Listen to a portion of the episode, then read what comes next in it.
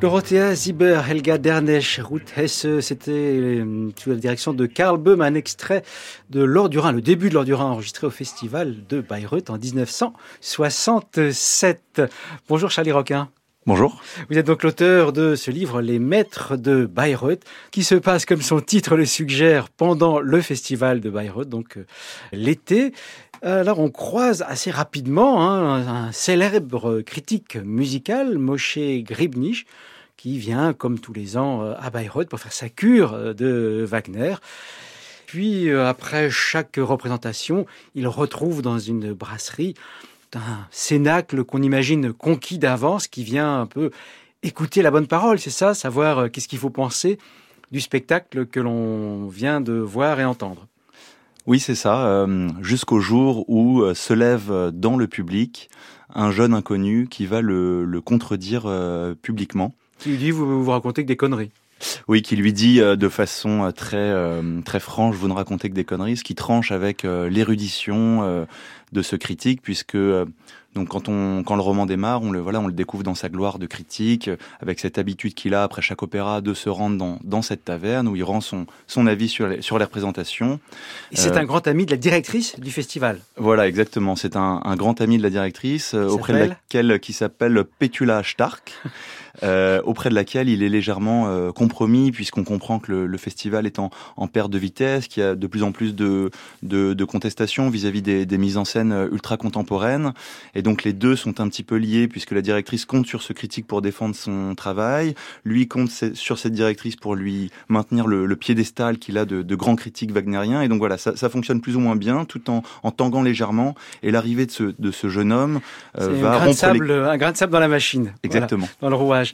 Alors, on va évidemment surtout pas euh, raconter la, la suite parce qu'il y a à la fois une intrigue euh, à la fois esthétique, mais aussi euh, policière, familiale, que vous avez euh, superbement menée, Charlie Roquin. Je voulais vous demander, vous avez manifestement, ou alors vous étiez un grand wagnérien euh, érudit avant d'écrire ce livre, mais euh, il y a des sources, des, une documentation extrêmement, extrêmement solide. Vous citez les grands, les grands chanteurs du passé ou les grands metteurs en scène. On croise évidemment les grands chefs, euh, euh, Scholti, Boulez, euh, Chéreau, Castor. Enfin, vous êtes vraiment très très au courant de ce qui se passe à Bayreuth. C'était vraiment votre votre univers?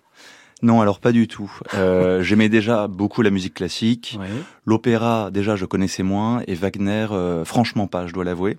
Vous avez fait une cure intensive J'ai fait une cure intensive, oui. J'étais très intrigué par l'univers wagnérien, parce que j'avais croisé la route de plusieurs wagnériens qui vous parlent toujours de cette œuvre et de, de, de cet univers qui lui est associé avec une, une émotion absolument incroyable ce monde-là m'était voilà m'intriguait. Je me suis dit bon un de ces jours il faudra que je me plonge vraiment dedans. J'ai saisi le un peu le prétexte, l'occasion de l'écriture d'un roman et donc pendant euh, deux ans voilà je me suis jeté dans le grand bain wagnérien à coup de lecture, euh, d'opéra évidemment où je suis allé voir toutes les productions possibles en Europe. J'ai également rejoint le cercle Wagner de Paris. Je me suis retrouvé dans des, des conférences euh, de cercle Wagner en Allemagne avec des, des voilà des, des, conférences ultra spécialisées en allemand où je ne, je ne comprenais pas grand chose et donc voilà cette cure m'a permis de rattraper en, en deux ans euh, mon inculture euh, wagnérienne. Formation accélérée alors. Exactement. D'accord. Alors je sais pas si c'était le, le, le, Wagner sans peine ou, ou, avec peine. En tout cas, le résultat est assez assez enthousiasmant pour euh, tout mélomane qui connaît. C'est pas du tout un livre qui est réservé aux spécialistes de Wagner, hein.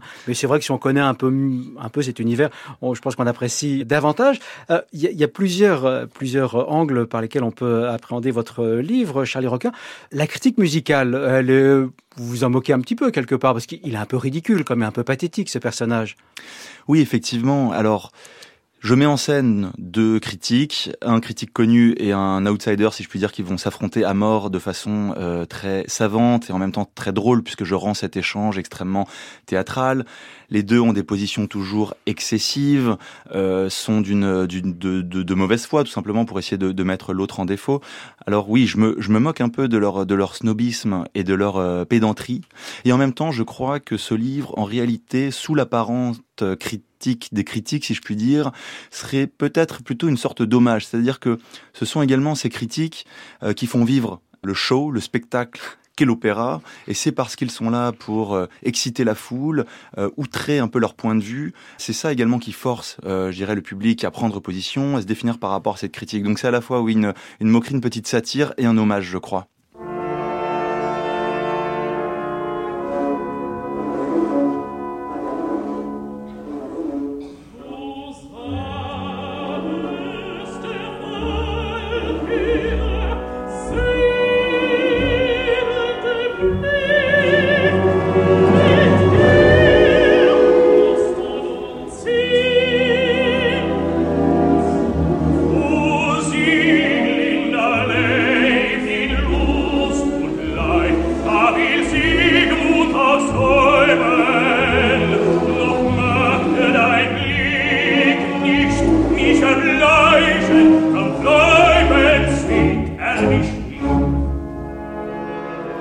Astrid Varna et John Vickers, l'orchestre du festival de Bayreuth, sous la direction de Hans Knappertsbusch, était au festival de Bayreuth en 1900. 58. Charlie Roquin, donc euh, toujours votre livre, Les Maîtres de Bayreuth. On a évoqué euh, la critique, mais à travers justement cette joute oratoire entre ces deux personnages, euh, vous abordez une vraie question de, de, de fond qui hante, j'ai envie de dire, le milieu musical et la critique musicale contemporaine, c'est la question des mises en scène, du reggae théâtre. Est-ce qu'il faut moderniser à chaque fois les, opéras? Comment est-ce qu'on les lit avec les lunettes de notre époque? Là aussi, on, découvre comme un vrai travail de documentation que vous avez opéré. Oui, alors tout d'abord, je me suis fait plaisir à, à imaginer une mise en scène, ce qui est assez, assez jouissif pour un auteur. Je, je pense que j'aurais pas l'occasion dans ma vie de mettre en scène une tétralogie. Là, j'ai pu le faire. Euh, et donc voilà, j'ai imaginé un, un, ring dans une mise en scène euh, très contemporaine, très régitateur sur le thème de, de, de l'écologie. Mm-hmm. Alors il y a des éléments, euh, voilà, que j'ai pris très au sérieux. Il y en a d'autres que je rends clairement fantaisistes, en, en imaginant voilà Brunilde comme une sorte de fémène, euh, Votan en patron de, de PME euh, un peu vulgaire qui, qui boit de la bière. Euh, il y a des smartphones, il y a une Apple Watch, il y a toutes sortes de choses. Le dragon qui a la, le, le, dragon, voilà, un dragon, un dragon au visage d'Elon Musk, Erda qui est remplacé par une console euh, Google Home.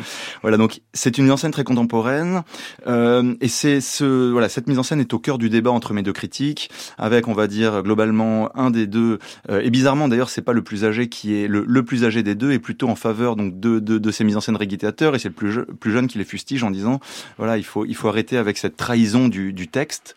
Alors voilà, moi, à titre personnel, je n'ai pas voulu prendre un parti euh, euh, trop fort. J'essaie justement de mettre en scène les deux points de vue qu'on peut avoir sur ces sur ces mises en scène. Toutefois, voilà, je pense qu'on sent quand même à l'ironie euh, que j'ai, aux petites moqueries que je décoche à droite à gauche, qu'en tant qu'auteur, je me voilà, je me positionne quand même plutôt contre les les, mises en scène réguitateurs qui vont trop loin au point de, trahir franchement le, texte de, Richard Wagner. Mmh. Trahison du texte de Richard Wagner. Dites-vous, euh, Charlie Roquin, euh, vous nous avez dit en début de, cet entretien que vous avez fréquenté le cercle Wagner, les, les Wagneriens, les, les Wagnerolâtres, j'ai envie de dire. C'est presque une religion, être wagnérien, non? Comment est-ce que vous avez, vous qui avez découvert cet univers, quelle, euh, quelle leçon en avez-vous tiré? Quels souvenirs en avez-vous euh, conservé? Oui, c'est une religion. Ce n'est pas une secte, contrairement à ce qu'on entend souvent, car c'est une religion qui est ouverte à tout le monde, mais il y a effectivement, voilà, pour, en fait, pour les Wagneriens, Richard Wagner, la musique de Wagner n'est pas une musique parmi d'autres, c'est une musique qui peut, je dirais, englober toute une vie. On peut voir euh, la, sa vie entière, le monde à travers l'œuvre de, de, Richard Wagner. C'est la, la, la, bande son d'une vie, je crois. Oui, voilà. Enfin, oui. Faites-vous dire un de oui, vos personnages. Oui, tout à fait, exactement. C'est ce que dit un des personnages. Euh, Bayreuth serait une sorte voilà de, de lieu de, de, pèlerinage où on se rend chaque année. Les prêtres euh, de cette religion sont les sont les grands critiques wagnériens. Il y a tout un ensemble de de, de, de traditions comme de comme de liturgie. Alors avant, la tradition voulait qu'on gravisse à genoux la, la colline sacrée. Bon, cette tradition s'est perdue, mais et, et, et bien sûr le dieu de cette religion, c'est Richard Wagner. Et vous avez eu l'occasion d'aller, de faire le, le, pèlerinage, on va dire, à, à Bayreuth sur la, la colline sacrée? J'ai pu y aller deux fois, euh, euh, avant l'écriture du roman et pendant l'écriture du roman. Alors, euh, effectivement, ça a nourri votre imaginaire justement pour la rédaction de votre de votre livre? Oui, oui, absolument, euh, absolument, et ça, ça a redoublé mon voilà mon envie de, de ça m'a ça m'a ça m'a irrigué c'est-à-dire que c'est tellement vivifiant l'expérience artistique euh, d'un opéra d'assister à un opéra dans le Festspielhaus de, Bayreuth, de Bayreuth. C'est une expérience artistique unique qui n'a aucun équivalent dans aucun autre opéra. Donc ça m'a fortement st stimulé Euh, est-ce que c'est aussi la perception acoustique, j'ai envie de dire, avec euh, cette acoustique si particulière du Festspielhaus de, de, de Bayreuth, avec cette fosse orchestrale qui est couverte? Oui, tout à fait. En fait, c'est une, c'est une expérience immersive où tout converge. Euh, on est plongé dans le noir, on ne voit pas l'orchestre qui est caché par une chape. L'acoustique est absolument extraordinaire. Il n'y a pas de sous-titres ou de sur-titres, ce qui, ce qui est difficile pour la compréhension, mais qui participe également euh, voilà, à la concentration obligée qu'on a sur l'œuvre. Et tout ça ensemble, euh, vous aspire de, de la première euh, mesure à la dernière de l'opéra, vous plonge dans un, dans un flux continu de musique dont vous ne ressortez pas indemne. Très bien, merci beaucoup Charlie Roquin. Je rappelle le titre de votre euh, roman, Les Maîtres de Bayreuth, dont euh, j'encourage vivement la lecture qui vient de paraître aux éditions Le Cherche Midi. Merci beaucoup.